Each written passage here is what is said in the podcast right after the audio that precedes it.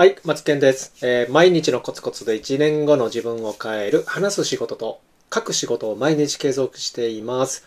皆様、いかがお過ごしでしょうか？一人ビジネスをしている起業家さん向けにね、配信している音声なんですけど、本題に入る前にいつものように、え告知をさせてください、えただいまですね、オンラインサロンの松井塾というものを運営しております。え皆様、徐々に徐々に会員数がじわじわじわじわなんですけども、増えているんですけど、お問い合わせも同時に、えちょこちょこちょこちょこ来ております。でね、えもう少しちょっと具体的な話聞きたいなという方は、ズームでいかがですかっていうことと、私からもズームででお話もできますよ。それで、まあ、あの、入るか入らないかご判断してくださいということもしております。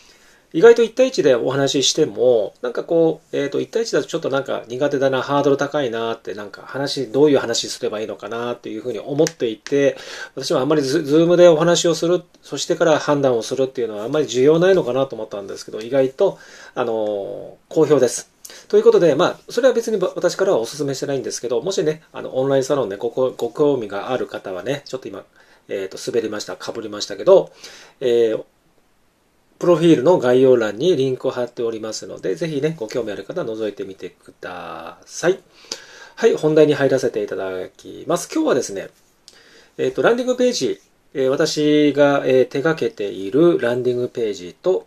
そして、えー受講生の方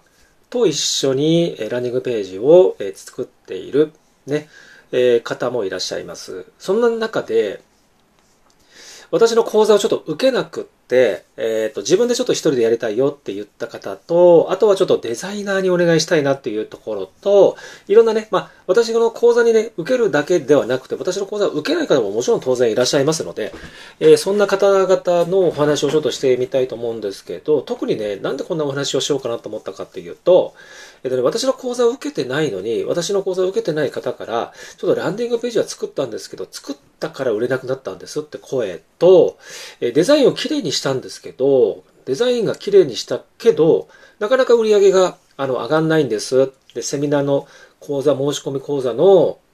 えっ、と、募集、集客のページを作ったんですけど、あの、集まりません、みたいな、そんな感じの、え問い合わせがね、え3件来てるんですけど、これちょっと私も意外だなと思っていて、で、ちょっとね、見させていただくのと、あとはちょっと話を聞いて、えー見てた時に思ったことをちょっと今日ここでお話をちょっと皆さんに、えーこうこうこういうことすると、えっ、と、意外と売り上げが上がらない、集客にならないっていうことをちょっとシェアできるようなヒントになればいいかなと思ってね、あの、ラジオでちょっと今こう収録してるんですけど、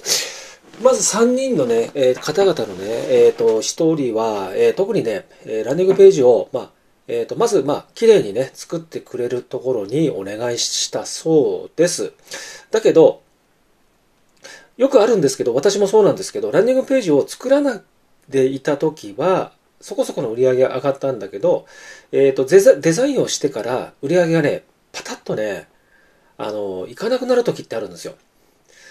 うん、意外とね、テキストベースから意外とデザインをすることによって売り上げの反応が変わってしまうっていうことがあります。で、ちょっと見させていただいたんですけど、やっぱりね、もう、あれなんですよね、コンセプトがもうなってない。なってないっていう言い方するとめちゃくちゃなんか上から目線なんだけど偉そうな話し方するようにね聞こえるかもしれないんですけどもうねコンセプトが9割なんですよねランディングページでコンセプトって知らない方のために簡単にね一言何かっていうとターゲットとね訴求軸なんですよあとは他にない強みとか差別的な要素とかっていうことなんですけど、まあお客さんがね、一言で聞いて、あ、それすごくいいねとか、あ、それ欲しくなるなっていうね、ことが、えコンセプトがちゃんと整っているとお客さんでそういう反応するんですね。だけど、ちょっと見させていただくと、これ誰に言ってんのかなとか、え、これ欲しいとかっていうね、そんな感じなんですよね。もちろんね、作り込みはすごく綺麗にできていて、もう本当にこう、あ、まさにこういうのがランディングページだなって思えるぐらいの綺麗な形なんですけど、あの、もう全く反応がないんですよっていうね、ここ大事なんですよ。全く反応がないんですよ。綺麗にしたら、まあ、はった、まあ、あの、反応がね、出るかっていうとそうじゃないんですよね。ということがありました。で、二人目。まあ、3人目まで言おうかな。ちょっと時間ないんで、ちょっと飛ばしながらの方がいいかもしれないですね。あの、コンセプトができないと売れないんですよっていう話を私の講座を受けてない方にも同じね受けてる方にも同じことを言ってるんですけどコンセプトを整えないでやっぱり自分軸でやっぱ自分軸っていうのは大事なんですけどなんていうんですかね自分目線お客さん思考じゃないターゲットがちゃんとうまくいっていない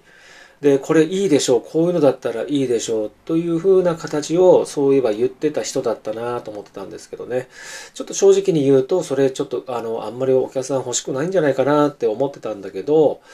うんやっぱりコンセプト整ってないからちょっと書けないっていう話もしてたんでねちょっと分かってきたのかなとは思うんですけど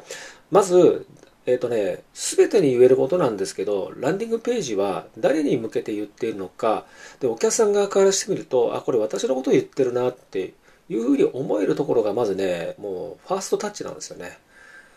ね、もう分かってる方は分かってるんですけど、それがね、ランディングページでね、言語化するのはね、意外とできそうでちょっとできないから私が講座をね、開いて 受講生と一緒にやってるんですけどね、という感じです。はい。で、3人目は あの、テキストだったら売れたんだけど、デザインをしたら売れなかったっていうことなんですけど、まあ、ようやくね、あのこう、こういう時期が来たかなということで、で、デザインをされてる方っていうのはもうプロなんで、あの、特にその方に関しては別にどなたどなたがデザインなのかもわかんないですよ。もちろんわかんないんだけど、綺麗なのは確かに綺麗。うん。だけど、あの、セミナーの募集なんですけど、ね、ボタンが、えー、見えづらいとか、えー、ボタンの周りのマイクロコピーがなってないとか、えー、っと、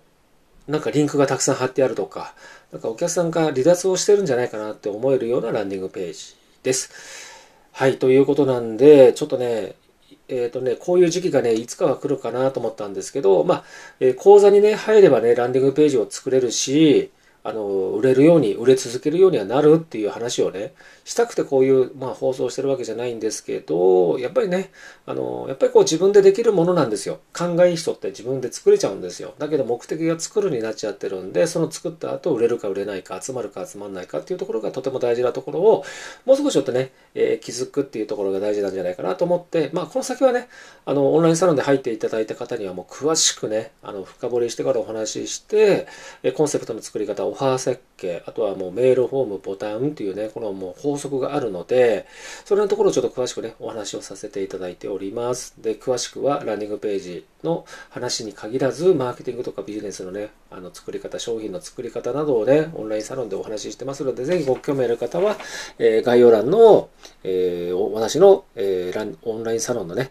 リンクを貼っ、え、飛んでみていただいて、え、ご覧になっていただければと思います。それでは、次の放送でお会いしましょう。